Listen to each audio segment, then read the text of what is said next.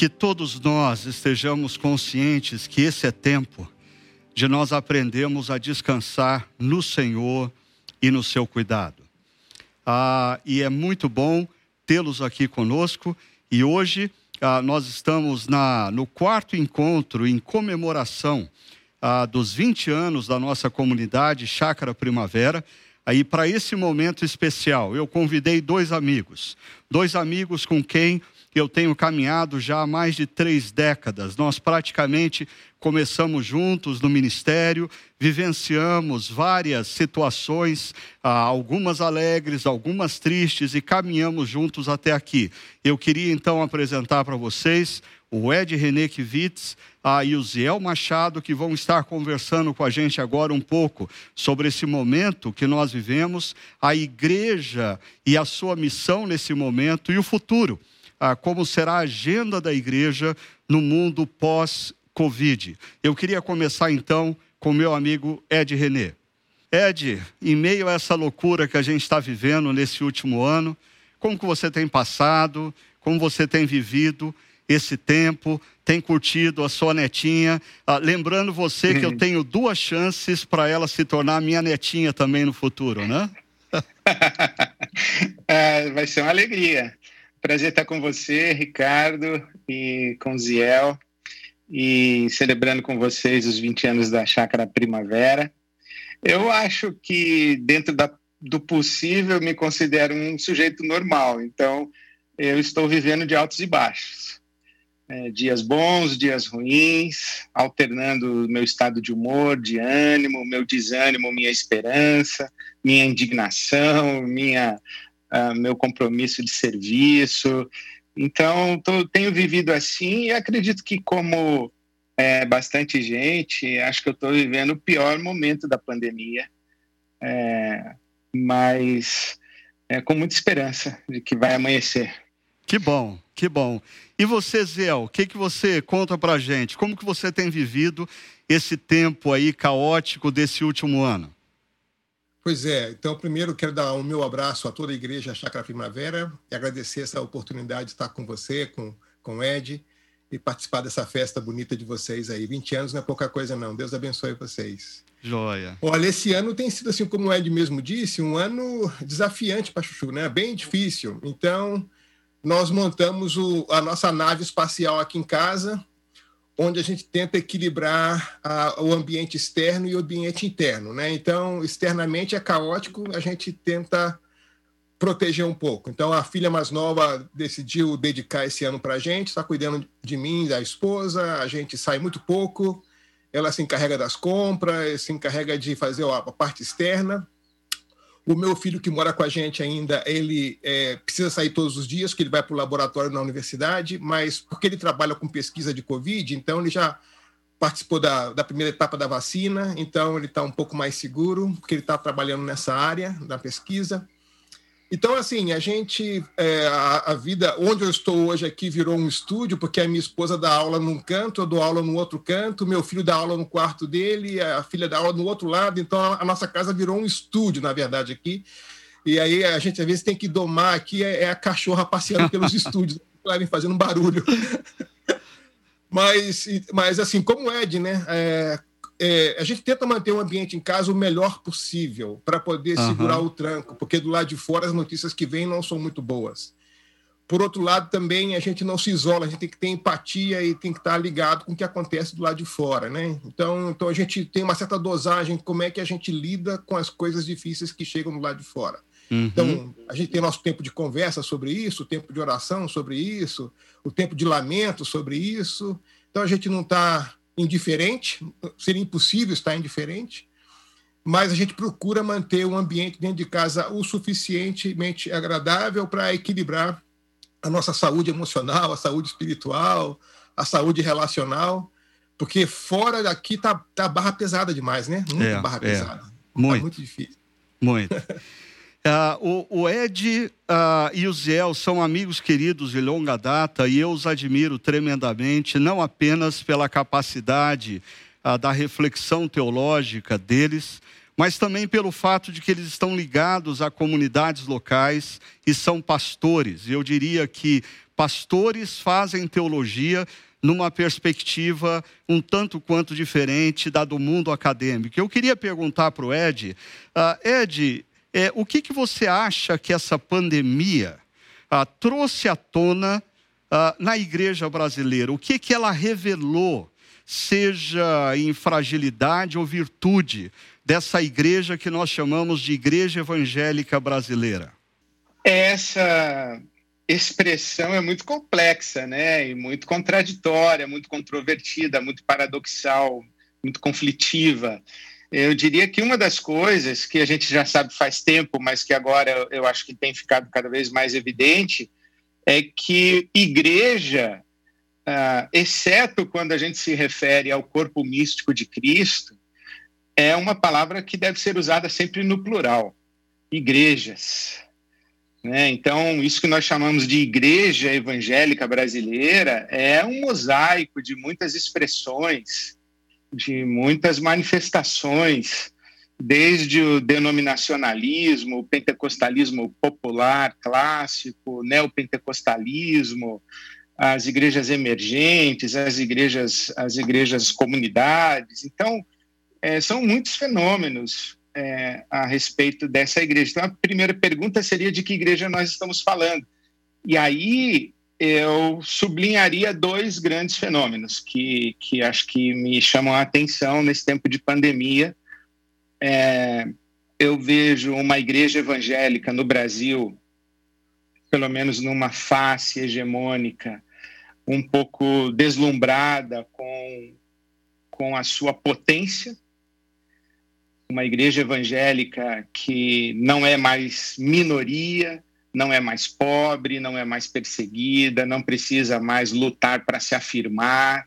Ela é dona de redes de, de comunicação em massa, ela tem presença na mídia diuturnamente, ela é notícia, ela tem ministros, ela tem acesso irrestrito ao palácio, ela tem linha direta com o presidente da República. Então, essa igreja, ela chegou no poder. Então, essa face, para mim, é um pouco assustadora. Uma igreja de índole um pouco assim, constantiniana.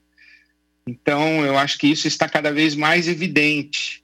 Essa ideia de que nós evangélicos no Brasil podemos dizer agora é a nossa vez. Então, eu estou ouvindo muito uma igreja, essa, entre aspas, igreja evangélica brasileira, eu estou ouvindo muito isso nas linhas e nas entrelinhas, que agora é a nossa vez, e isso para mim é assustador. Uhum. Agora, uma outra coisa que eu gostaria de sublinhar sobre essa, essa igreja evangélica brasileira, que me assustou também, foi o que eu chamaria de uma fé mágica. Uhum. Essa ideia acoplada a um negacionismo da pandemia, e essa sugestão de que a nossa igreja está coberta pelo sangue de Jesus, que o medo do vírus é falta de fé, que quem tem quem habita no esconderijo do Altíssimo não vai pegar Covid. e nós começamos aí, infelizmente, a ter que nos solidarizar é, todos os dias com as famílias dos nossos amigos e irmãos, inclusive pastores que estão perdendo sua vida no meio de uma pandemia. Uhum. Então, essas, esses dois fenômenos, eu acredito que eles são muito nítidos desse momento da chamada Igreja Evangélica do Brasil. O seu encantamento com a proximidade do palácio e a sua fé mágica. Legal. chama a atenção. Joia, e você, Zé, o que, que você diria sobre isso? Alguma coisa que você queria pontuar sobre como você vê, o que que surgiu na igreja evangélica com esse advento da pandemia? É, eu concordo 100% com a, com, a, com a reflexão do Ed, e eu acrescentaria algumas coisinhas. É, eu, eu, eu, costumo usar a metáfora da, da aquaplanagem, né? A gente sai para dirigir na estrada e aí no meio do caminho a gente se depara com uma chuva muito forte e quando a gente entra na chuva com o nosso carro a gente vê a qualidade e a aderência dos nossos hum. pneus, né? E o carro às vezes patina um pouco porque o pneu não está muito legal, a gente tem que reduzir a velocidade. Então, eu diria que essa crise é uma, é uma, uma, uma experiência de aquaplanagem da igreja evangélica brasileira. A gente entrou e, e, e percebeu que o carro entrou muito rápido e tem alguns pneus carecas nesse processo. Então, eu diria, por exemplo, que nós temos uma igreja muito centrada nas, nas, nos eventos e não nas relações, por exemplo. Então, uma igreja é, muito episódica e pouco comunitária, porque está uhum. muito centrada nos eventos, né? E não sabe ser igreja na diáspora, só sabe ser igreja debaixo do mesmo teto, no mesmo lugar, no mesmo horário. Então, isso mostra uma fragilidade muito grande do nosso conceito de ser igreja uma perda, eu diria. Eu acho que uma outra coisa que ficou evidente também é a fragilidade da nossa teologia bíblica de liderança. Né? Por um lado, a gente sempre afirmou o sacerdócio universal de todos os crentes, mas nunca foi tão necessário o sacerdócio nesse momento, mas a gente acabou dependente de, de grandes, de, das lideranças. Seja uhum. qual for a liderança, a, a igreja girou, girando muito em torno da liderança e pouco exercício desse sacerdócio universal por um lado. Por outro lado, um, um, um modelo de liderança caudilesco, é, abusador, é, que se apropriou da igreja, tomou posse da igreja e acha que transformou a igreja num grande cartório onde ele é o responsável pela, pela representação. Então, uhum. é, mostra uma teologia bíblica, em termos de liderança, muito frágil, eu diria assim. Em termos de vida comunitária, eu, eu, diria que tem coisas positivas. A gente viu muitas expressões de ajuda social, de amparo espiritual, é, de solidariedade da igreja, às vezes coordenada pela liderança da igreja, às vezes simplesmente como resposta individual de membros uhum. sensíveis à realidade. Então, então, essas coisas não aparecem com tanta evidência nos, nas, nas mídias sociais ou na, ou na imprensa, mas a gente tem muitas histórias bonitas, né? Eu, eu tenho uma história, por exemplo, de, de, um grupo de senhoras cristãs e não cristãs, mas que faz parte do grupo de artesanato de uma igreja, que naquele, no primeiro pico resolveu mudar a sua habilidade artesanal para fazer máscaras de proteção para enviar para um hospital na região. Então fizeram 11 mil máscaras, um grupo de senhoras trabalhando em casa para poder criar máscaras, fazer máscaras para enviar para o hospital, que é uma coisa bonita. Outra coisa que eu vejo que é triste, eu vejo que, de maneira geral, em termos de liderança, a, a leitura do contexto está muito deficiente, eu diria assim. A maneira como muita. Eu, e aqui eu estou falando de líderes, basicamente. Uhum. A forma de ler o nosso contexto, de ler a nossa realidade, é, é, mostrou pouca empatia, pouca generosidade é, muito apego ao poder, como o Ed mesmo falou, né? Então, é, é, a, a, eu vejo que é, é, essa fragilidade é, mostrou muito problema na relação da igreja com o mundo, mas também revelou muito problema interno, muito trabalho de casa uhum. que a gente vai ter que uhum. fazer posteriormente a essa experiência. E aproveitando, Zé, você mencionou aí ah, alguma uma experiência bonita que você teve contato. Ah, pensando nesse momento atual, aonde os números de contaminados crescem a cada dia, o número de mortos cresce, ah, nós estamos cercados por pessoas nas nossas comunidades locais que diariamente estão sofrendo seja pela apreensão, o medo da contaminação, seja pela perda de amigos, amigas, parentes, entes queridos. Ah, na sua opinião, o que significa ser igreja nesse momento? Como que a igreja se manifesta comunidade missionária nesse contexto atual? É, a igreja, desde o ano 166, ela vem passando por várias pandemias. É, e a resposta da igreja ao, longo dessas muitas pandemias que a gente vem enfrentando na história é sempre é, generosidade, solidariedade, a, acolhimento. Eu acho que o grande, a, o grande desafio para a igreja nesse momento é aprender a habitar na dor alheia. Como é que a igreja habita na dor alheia? É difícil para uma igreja triunfalista, sobretudo num ambiente latino-americano, onde a gente é muito festeiro, é, lidar com a dor e lidar com a dor alheia. Então, eu, eu, acho que o grande desafio é como é que a igreja expressa empatia, generosidade, é, como é que a igreja implementa a sua ajuda social, a sua ajuda espiritual, como é que a igreja a, aprende a habitar de maneira respeitosa nessa dor alheia. Então, não sei se nós estamos aptos adequadamente para isso, mas essa tem sido a experiência da história da igreja desde o ano 166, da primeira pandemia, até agora, as melhores respostas que nós temos visto da igreja é quando a igreja aprende a habitar na duralia de maneira reverente. Uhum. Reverência, generosidade, empatia. Joia. Empatia. E você, Ed, o que, que você acha? Como que a igreja se revela uh, efetivamente igreja nesse contexto atual que nós estamos vivendo? O que significa ser igreja uh, no Brasil hoje? Bom, eu concordo também com o Ziel que essas expressões de generosidade e solidariedade são a face visível, mais bela, mais singela da igreja e inclusive na primeira provocação sua, o que a pandemia mostrou e revelou da igreja, é, sem dúvida alguma isso está presente. Né? A igreja é uma, uma força de ajuda humanitária e, e eu me alegro muito com isso. É, eu vivo numa comunidade que tem essa ênfase de solidariedade. Quando foi em janeiro, naquela crise é, do, de oxigênio no Amazonas. Nós, na IBAB, lançamos uma campanha na quinta-feira para enviar cilindros para o Amazonas e na sexta-feira já tínhamos conseguido bater a nossa meta. Então, foi em 24 horas a igreja respondeu. E isso sim é uma face que é inegável da realidade da igreja. Agora, eu, eu tenho considerado também que cabe à igreja, nesse momento, ser a, a voz da lucidez, da sensatez, a voz do bom senso, a gente promover a, a velha reconciliação que a modernidade é, é, promoveu, o, a separação. Eu acho que a igreja está diante da oportunidade de promover a reconciliação entre fé e razão, ciência e religião. Né? O que a modernidade fez, é, a gente tem que é, refazer ou desfazer o que a modernidade fez. Eu outro dia eu vi no Twitter alguém dizendo que chegamos ao absurdo de você ter que entrar no médico e antes da sua consulta perguntar, doutor, o senhor acredita em ciência?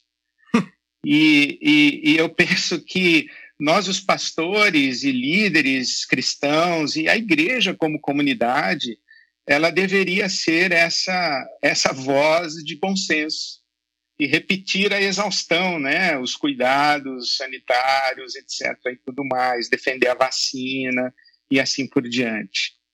Agora, veja também, Ricardo, que que a igreja ela tem que ser essa rede de proteção, a rede de proteção emocional, a rede de proteção é, social, a rede de proteção financeira e econômica.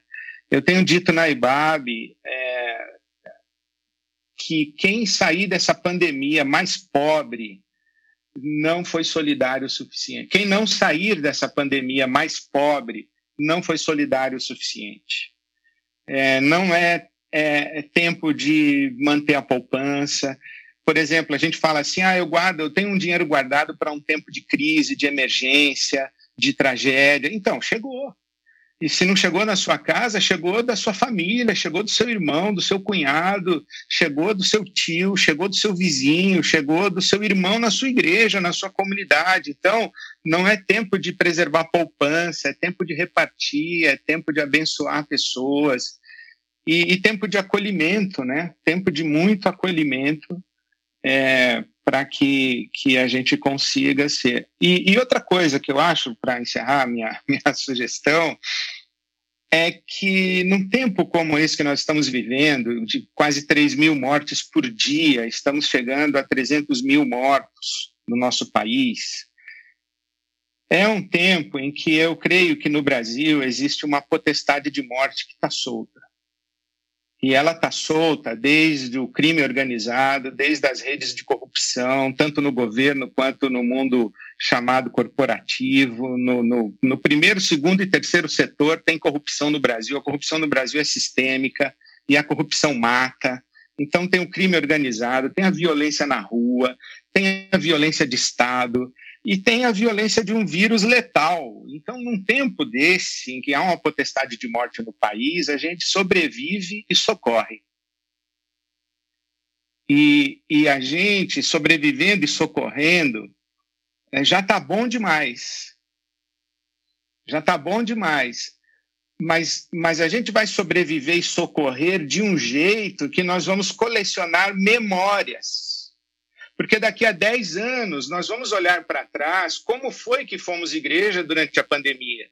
como foi que vivemos, como foi que sobrevivemos, a custa de quê? O que foi que nós sacrificamos? O que foi que nós preservamos? Será que as nossas prioridades estiveram corretas? Será que os nossos valores estiveram corretos? Então é um tempo da gente sobreviver e socorrer, mas com muita dignidade diante de Deus, porque nós estamos colecionando memórias e a história vai nos julgar. Uhum. A história vai julgar a igreja daqui a 10, 20, 100 anos, a história vai julgar a igreja. Então é um tempo de colecionar memórias. É, eu tenho ah, dito aqui na chácara desde o início dessa pandemia, ah, que nesse momento histórico, ah, nós estamos com as nossas atitudes, com as nossas posições, construindo as histórias que nós vamos contar para os nossos netos e para os nossos filhos.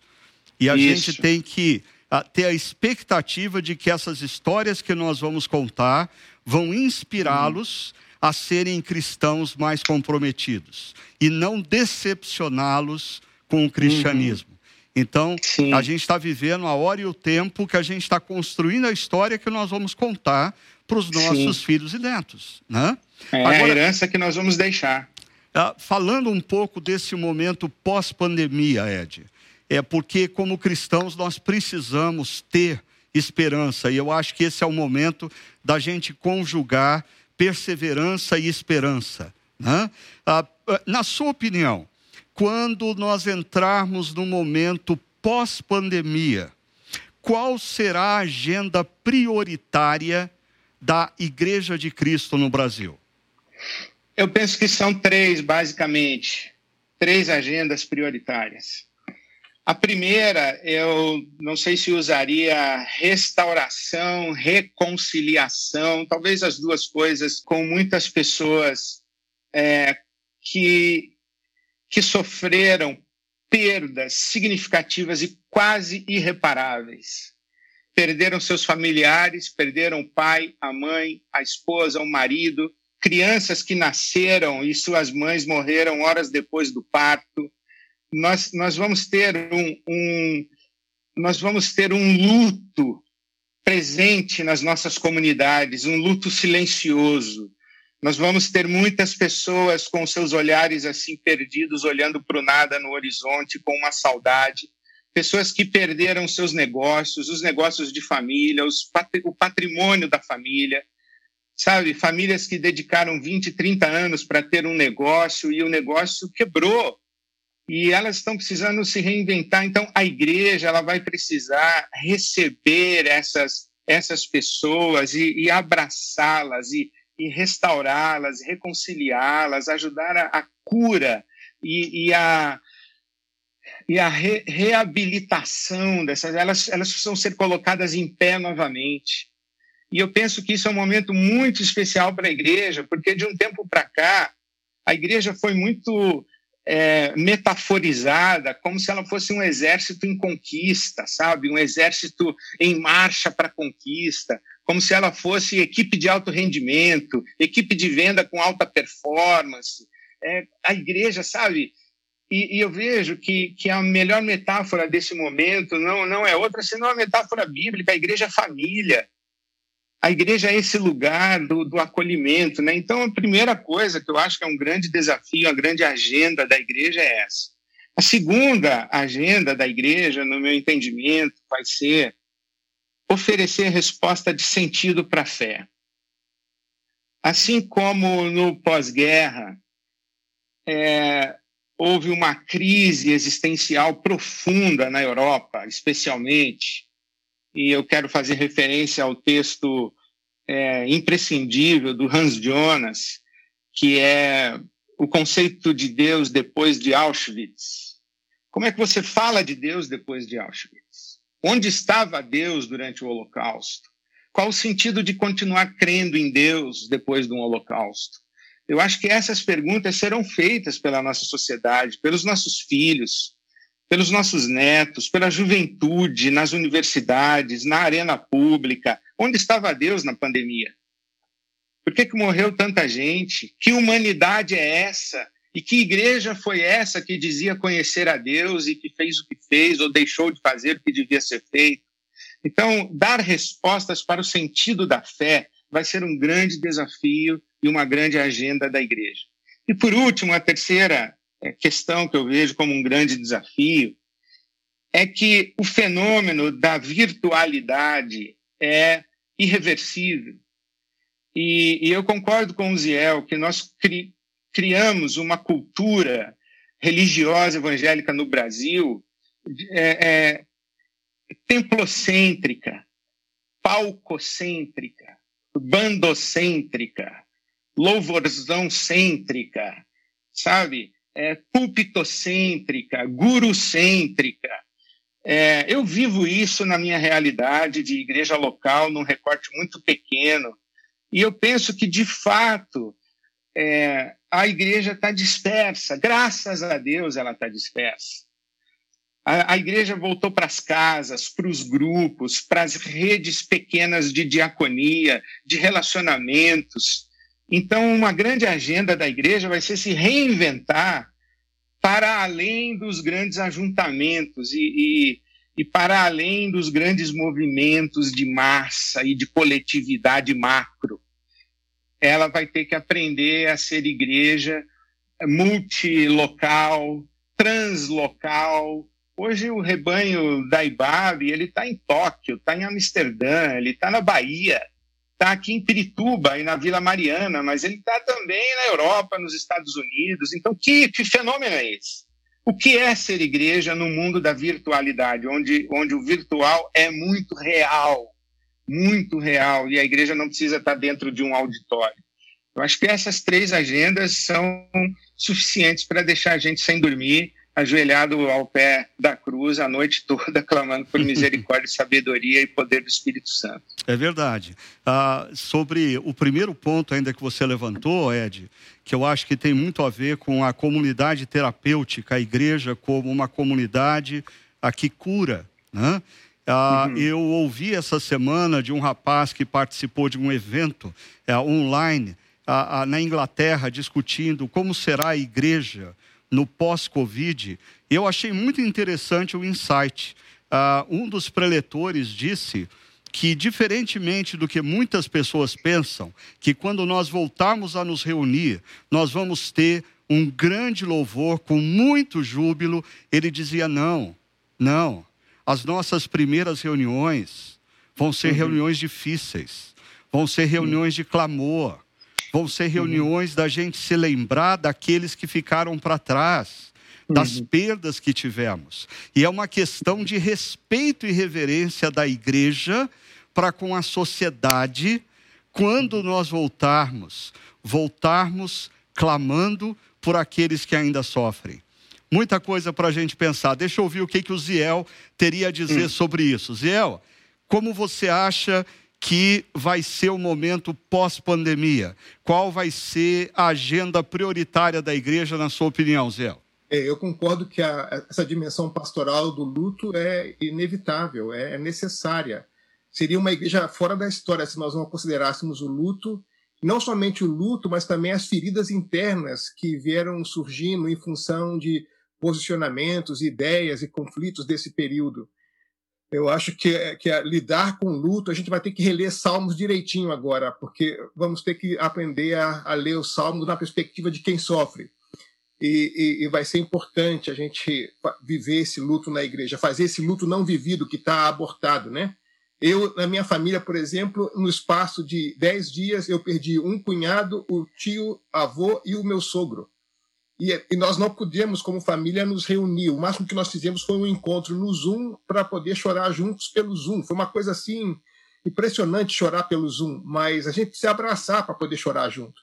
Então, essa dimensão do, do luto é, é, inevitável. Eu acho que, que, também é uma coisa fundamental é que nós vamos ter que des é descobrir caminhos e, e, maneiras de como fazer a boa nova do evangelho ser conhecida e comunicada adequadamente. Como é que a gente faz discípulo nesse novo contexto? Como é que o evangelho se torna boa nova é, de, nesse novo contexto? Qual, qual vai ser o anteparo? Com que, com que categorias vamos ter que trabalhar para tornar o evangelho claro nessa nova situação? Eu acho que eh, a igreja também ela, ela tem um chamado especial em fazer parte desse esforço de de buscar um novo modelo de vida. A gente vai ter que reimaginar o nosso novo modelo de vida. Nós, nós não estamos vivendo só uma época de crise, né? é, é uma época de mudança de paradigma, é uma, é uma mudança de época, eu diria assim, não só uma época de mudança, mas uma mudança de época. Então, é, como é que a igreja vai participar, junto com outras forças vivas da sociedade, nessa reconstrução do nosso modo de vida? Então, é, como é que a esperança é, vai ser um componente nesse novo modo de vida? Afinal de contas, nós, como igreja, vivemos nessa realidade de um túmulo vazio e um trono ocupado. Então, a gente vive nesses dois espaços. E a esperança faz parte do nosso ser. Então, acho que um grande aporte que a igreja pode dar nesse contexto, desse, dessa discussão do novo modo de vida, é o significado da esperança e, e, sermos portadores dessa esperança. Né? Eu acho que, pensando na história, eu, eu, eu, eu gostaria de ousar um pouquinho assim pensar talvez fosse a hora de a gente voltar a considerar os modelos das paróquias, né? a, a ideia paroquial, né? daquelas pequenas comunidades em cada bairro, em cada rua, em cada esquina. Talvez a gente rever um pouco o nosso modelo de crescimento de igreja e considerar esse modelo paroquial como um modelo de atenção mais imediata, mais próximo, mais presente na realidade. Né? Uma igreja mais dispersa, mas ainda com comunidade talvez o modelo paroquial ajude. Uma outra coisa, olhando para a história, que, que me dá um pouco de esperança, assim, é, é talvez a gente precise resgatar a experiência dos grandes concílios da história da igreja. É, é, a gente precisa de um fórum ou de fóruns onde a gente construa consenso, onde a gente possa pensar junto para além das nossas barreiras. Talvez a experiência conciliar ao longo da história da igreja nos ajude a, a, a conversar melhor, a pensar melhor, a, a ler melhor o nosso contexto, a ler melhor os nossos desafios. Então, eu tanto acho que o modelo paroquial, talvez, e a experiência conciliar pode ajudar a gente a, a, a projetar um pouquinho uh, ah, para frente. E uma outra coisa que a gente precisa fazer, a gente precisa rever nosso, os nossos conteúdos, porque chega de chegar atrasado nos grandes debates. A gente sempre chega atrasado quando a, fe... a gente chega quando a festa acaba. Então, eu acho que nós, como igreja, precisamos estar mais conectados com os temas, mais conectados com a história, aprender a orar com os olhos abertos, né? a, a ver a realidade e, e, e, conectados com a realidade, dando resposta para as perguntas que são feitas hoje, né? não respondendo perguntas que foram feitas ontem ontem. Né? Então, é, eu sinto que a gente precisa, é, em termos de nos preparar melhor para viver a vida que vai se apresentar diante de nós. Então, essa, essa agilidade de resposta, essa sintonia com o presente, essa capacidade de interação vai ser, vai ser vital para a gente, né, como, como igreja. Né? Quer dizer, será, serão muitas formas de tornar o evangelho boas novas para essa nova geração. Né? O evangelho vai se evidenciar como boas novas não somente por aquilo que a gente conta, mas pela maneira como a gente conta e pela maneira como a gente organiza a nossa vida em função daquilo que a gente conta. Uhum. Então, eu acho que isso vai contar muito para quem estiver ouvindo a, a gente e vendo a gente. Joia! Muitos desafios vocês estão trazendo para a gente. Eu acho que a gente, como Chácara Primavera ah, e pastores de outras comunidades locais, tem muito a pensar a partir do que vocês estão colocando aqui para a gente. Eu queria agradecer de coração ao Ziel por participar desse momento tão precioso com a gente. E queria também agradecer meu amigo Ed uh, por estar aqui com a gente, compartilhando uh, os seus pensamentos e nos desafiando a uma reflexão tão profunda e pastoral. Muito obrigado a vocês, queridos, uh, nesse tempo difícil, aonde a gente precisa priorizar tantas coisas, é um presente que vocês nos dão, priorizando esse tempo com a gente, ok? Ah, e você que faz parte da nossa comunidade, ah, eu queria é, convidar você para ficar aí, porque eu preciso só de 15 segundos para pegar uma mesinha e pegar meu iPad e poder complementar a mensagem ah, dessa manhã.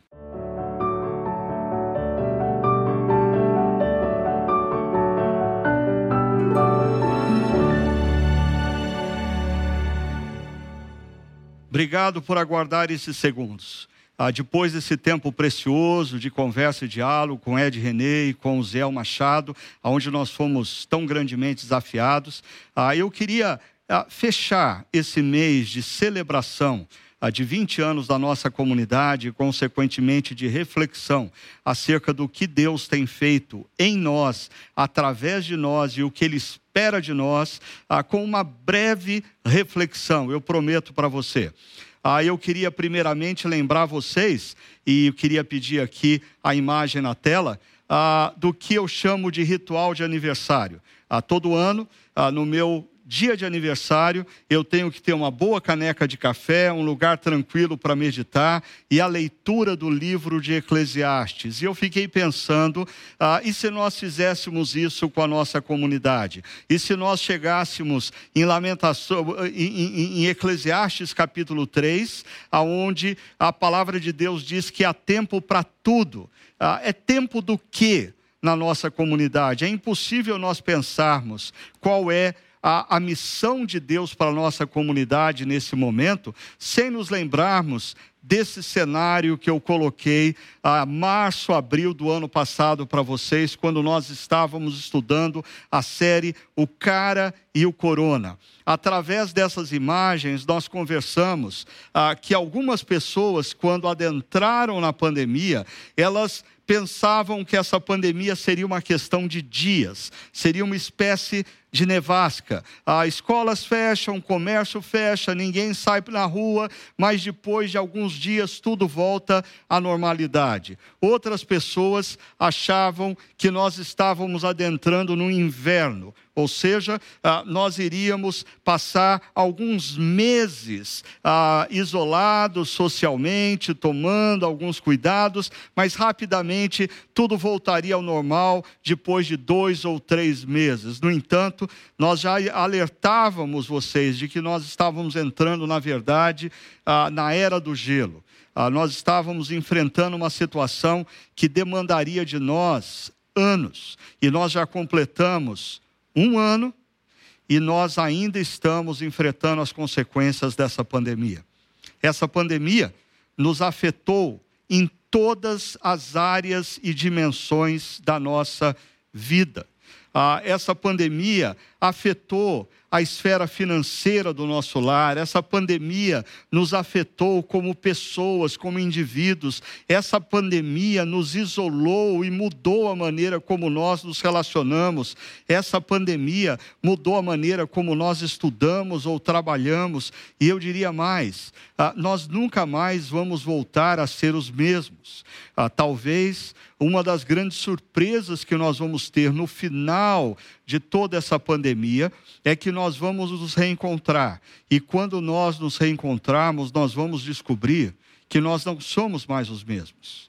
Ah, essa pandemia nos afetou, essa pandemia nos transformou, essa pandemia ah, fez coisas em nós que nós só vamos descobrir na medida em que nós caminhamos. Ah, e eu já alertava naquela época, quando estudávamos ah, o CAR e o Corona, de que nós precisávamos fazer desse momento um momento de reset na vida, um momento de reorganizar prioridades. Deus estava nos dando um período onde tudo parou para que nós pudéssemos ponderar exatamente o que vale a pena, como nós queremos gastar a nossa vida. Ah, e um último gráfico referente ainda à série O Cara e a Corona. O Cara e a Corona, o corona ah, tem a ver com essa figura do iceberg, que é, para mim é grandemente elucidativo. Ah, nós, antes da pandemia, estávamos vivendo de maneira acelerada e só pensávamos o que precisávamos fazer, o que deveríamos fazer. Segunda, terça, quarta, quinta, sexta, a rotina estava nos levando a uma verdadeira loucura diante de tudo que a gente precisava fazer.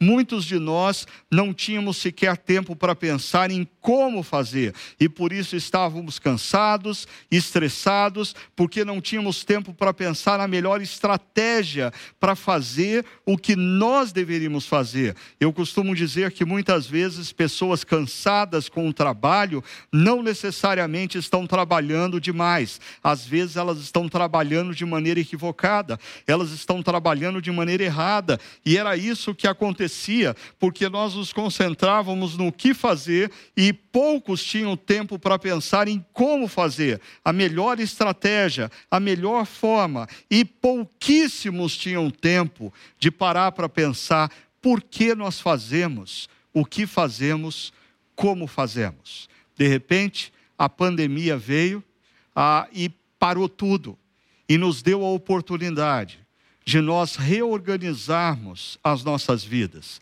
A grande questão é se nós estamos aproveitando esse momento para realmente reorganizar as nossas vidas e a, as prioridades a, nas quais nós nos dedicamos. Eu tenho dito desde o início da pandemia, nós temos vivido um momento muito difícil, de muito sofrimento, a, e a minha oração é que eu e você possamos sair desse momento melhores do que nós entramos, ah, porque vai ser terrível nós passarmos por tudo que nós estamos passando e continuarmos os mesmos, continuarmos errando nas mesmas coisas, continuarmos dedicando o melhor das nossas vidas para as coisas erradas. Por isso é tempo de nós repensarmos as prioridades para a nossa vida pessoal e, consequentemente, para a nossa comunidade Chácara Primavera. Agora,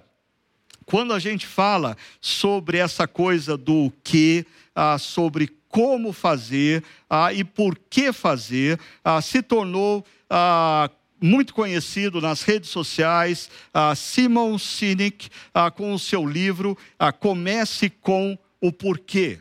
Comece com o porquê. Esse livro, nesse livro, a, a Simon Sinek procura mostrar como inúmeras pessoas estão tão consumidas pelo que que não tem tempo para pensarem no como e muito menos no porquê. Deixa eu dar um exemplo disso. Ah, muitas vezes, ah, pais e mães ah, se dedicam tanto aos seus filhos, mas a rotina é tão estressante que eles só pensam no o que eles precisam fazer, o que eles precisam fazer, o que eles precisam fazer, e eles não encontram mais tempo para parar e pensar se o que eles estão fazendo, eles estão fazendo para com os filhos da forma correta, o como. E pior ainda, quantas vezes, em meio à rotina desgastante de filhos, da criação de filhos, nós esquecemos do porquê nós estamos nos dedicando aos nossos filhos. Há muitos, ah, nessa cultura secularizada, ah, estão sendo engolidos ah, pela dinâmica da economia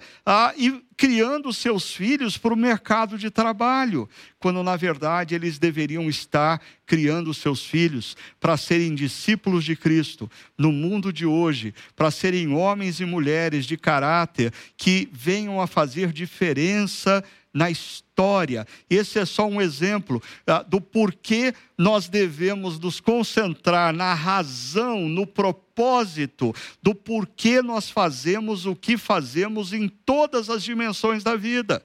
Uh, o que tem a ver com a atividade, o como tem a ver com a estratégia, como nós fazemos algo, e o porquê tem a ver com o propósito, por que nós fazemos o que fazemos, como fazemos? Ah, deixa eu mostrar isso de uma outra forma.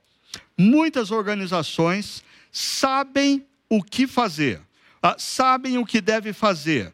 Ah, algumas organizações sabem como devem fazer, e poucas organizações ah, sabem por que devem fazer o que fazem. Ou seja, ah, existem organizações que se concentram tanto nas atividades dos seus colaboradores, que os seus colaboradores não têm consciência do porquê fazem o que fazem. E quando nós não sabemos o porquê nós fazemos o que fazemos, tudo se torna pesado, tudo se torna enfadonho, tudo se torna estressante, tudo se torna sem propósito. Agora, eu queria mudar a palavra organizações aqui pela palavra igreja.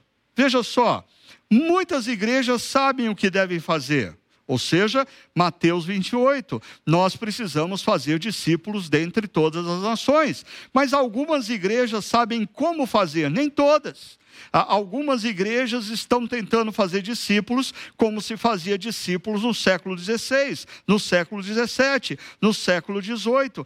Essas igrejas até têm o conteúdo do discipulado, mas não percebeu a necessidade do formato contemporâneo para se alcançar homens e mulheres numa outra cultura. E pouquíssimas igrejas sabem o porquê devem fazer ah, muitas igrejas envolvidas pelo ativismo ah, dos seus cultos dominicais, da sua escola bíblica dominical, dos seus cultos doutrinários no meio da semana, ou dos seus grupos pequenos, ou das suas células, começam a se envolver num ativismo tão grande, tão intenso que, se você perguntar para os membros dessa igreja por que eles fazem o que eles fazem, eles vão dar a resposta errada.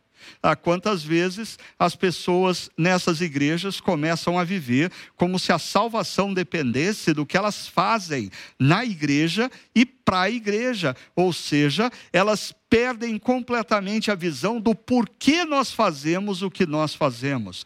O que nós fazemos como igreja, nós fazemos porque nós fomos alcançados pelo amor transformador de Jesus. Ah, o que nós fazemos como igreja, nós fazemos como expressão da nossa imensa gratidão a Jesus pelo que ele fez naquela cruz. O amor de Cristo nos constrange, por isso nós servimos e fazemos o que fazemos. Agora, deixa eu mudar pela última vez a palavra igrejas por, pela palavra pessoas. Percebam, Muitas pessoas sabem o que devem fazer.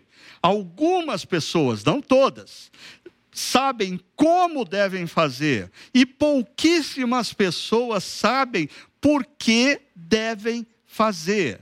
E eu queria enfatizar: esse é um momento que nós, como pessoas, precisamos resgatar o porquê nós fazemos o que fazemos qual é de fato o propósito das nossas vidas na história. Porque Deus, em meio a tantas pessoas, nos resgatou com o seu amor e nos colocou num país chamado Brasil, nesse exato momento histórico.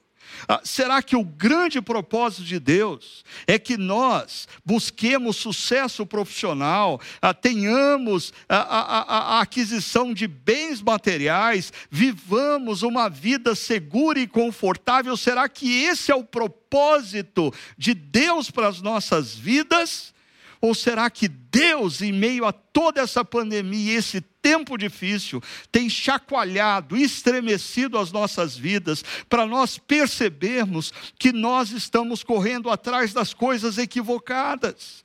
Ao longo desse mês, nós pudemos, através do documentário de 20 anos, ouvir história histórias de pessoas ah, que, que colocaram o reino de Deus em primeiro lugar em suas vidas, homens e mulheres que lá no passado, quando a chácara primavera tinha um grupo pequeno de pessoas, passaram a se dedicar, se empenharam, domingo após domingo serviam, por quê? Porque eles enxergaram nisso um propósito. Mas muitas vezes hoje nós percebemos nas igrejas ah, um grande auditório repleto de pessoas que assistem culto. Talvez por isso Deus nos roubou isso. Por isso que Deus nos tirou isso, para que nós paremos um pouco e pensemos qual é o propósito de Deus comigo e com você, por que Deus resgatou a mim e a você, o que Deus quer fazer da minha vida e da sua nos próximos 20 anos, o que Deus fez da vida de homens e mulheres nos últimos 20 anos na Chácara Primavera, nós tivemos oportunidade de ouvir. Agora, a grande questão é o que você vai fazer da vida que Deus tem te dado nos próximos 20 anos? Você vai buscar o seu sucesso profissional, bens materiais, segurança financeira, ou você vai compreender que Deus tem um propósito maior para a sua existência? Ah, deixa eu voltar num. Ah, verso bíblico, dois versos, na verdade, que estão presentes nessa nesse nosso momento de celebração desde o seu início, desde a primeira canção. E esse verso marcou profundamente a vida de todos aqueles que uh, vivenciaram os 20 anos da Chácara Primavera, aqueles que estavam no primeiro encontro e hoje podem contemplar o que Deus fez em nós, o que Deus fez por nós, o que Deus fez através de nós, é infinitamente mais do que tudo quanto um dia nós pensamos ou imaginamos. Veja o que diz o verso ah, 20 e 21 de Efésios 3. Aquele que é capaz de fazer infinitamente mais do que tudo o que pedimos ou pensamos, de acordo com o seu poder que atua em nós. A Ele seja a glória na igreja e em Cristo Jesus por todas as gerações, para todo o sempre. Ah, esse esses dois versos têm sido muitas vezes compreendidos de maneira bem equivocada por alguns crentes, porque eles leem as duas primeiras linhas que diz aquele que é capaz de fazer infinitamente mais do que tudo, terceira linha, o que pedimos ou pensamos. Então, as pessoas começam a dizer: Senhor, o Senhor pode me dar um carro imensamente melhor do que eu imagino. Senhor, o Senhor pode me dar uma casa imensamente melhor do que eu imagino. Senhor, o Senhor pode me dar um sucesso profissional infinitamente maior do que eu estou pedindo. Senhor, o Senhor pode fazer uma obra na minha vida e me dar segurança financeira infinitamente mais do que tudo quanto eu posso imaginar. Errado. Esse texto não está falando de você. Esse texto está falando da glória de Deus. Perceba, Deus faz infinitamente mais com um propósito, a Ele seja a glória na igreja em Cristo Jesus. A glória em Cristo já está concretizada. Agora, na história, a igreja de Cristo glorifica a Deus na história, se engajando na missão e manifestando para a sociedade humana as virtudes daquele que a resgatou. A, a, a glória de Deus, ela, ela, ela se dá na igreja. Esse texto não tem a ver com as suas ambições, não tem a ver com os seus desejos. Esse verso tem a ver com a glória de Deus. Deus é capaz de fazer imensamente mais do que tudo quanto você pede, do que tudo quanto você imagina, quando você decide viver para a honra e para a glória dele, quando você decide se colocar nas mãos dele, quando você diz: Deus, me usa, me usa para a sua honra, me usa para a sua glória. E perceba, meus queridos, que esse verso diz que isso acontece de acordo com o poder dele, que já atua em nós. Esse verso está falando do Espírito Santo de Deus. A maior riqueza que um homem e uma mulher pode ter na história não é o dinheiro não é uma casa na beira da praia, não é um carro importado, não é sucesso profissional. A maior riqueza que um homem ou uma mulher pode ter na história é a experiência de ter o Espírito Santo de Deus habitando nele. E por que, que o Espírito Santo habita em nós? Para que nós vivamos na história, para a honra e para a glória de Deus. E essa honra e glória se manifesta no seu compromisso com a igreja de Cristo na história. Não se trata também de um projeto individualista, ah, eu vou ser discípulo de Cristo, a parte do corpo de Cristo. Não existe isso. O texto fala que nós precisamos nos conectar, nos engajar com a igreja de Cristo na história e com o poder do Espírito Santo que habita em nós, servirmos nessa essa igreja para que a glória de Deus seja manifesta. E aí Deus, sim, é capaz de fazer infinitamente mais do que tudo quanto nós podemos imaginar ou sonhar com a vida de homens e mulheres que se colocam nas mãos dele. E eu termino dizendo: isso precisa acontecer por todas as gerações. Por todas as gerações. E para todo o sempre. Eu não sei como que você vai entender o que eu vou dizer. Mas quando eu vejo o documentário dos 20 anos, eu diria: ah, o Guilherme e a Ana Maria, o Ralph e a Silvia, o Afonso e a Leda, ah, o, o, o Davi e a Vera, ah, o Sanvido e a Márcia, eu e Sônia. Ah, nós nos dedicamos para impactar e alcançar a nossa geração. Agora, eu percebo que nós estamos entrando numa nova fase, em que você, você, precisa tomar uma decisão do quanto você vai se deixar usar por Deus. Porque quando um homem e uma mulher diz: Senhor, usa-me, usa-me para a tua honra e para a tua glória, ele nos surpreende. Ele faz infinitamente mais do que tudo quanto nós podemos pedir ou do que a gente possa imaginar. Isso aconteceu na minha vida. Eu vi isso acontecendo na vida de irmãos e irmãs dessa comunidade. E isso pode acontecer na sua vida. O encontro de hoje tem a ver com você tomar uma decisão de fazer parte da igreja, não como alguém que assiste cultos, mas como um discípulo engajado, que serve com os dons que o Espírito Santo te deu, que contribui financeiramente e que vê o reino de Deus como algo prioritário na sua existência e na sua agenda. Eu termino com essa imagem, porque nós precisamos pensar qual é o legado que nós vamos deixar para as gerações futuras.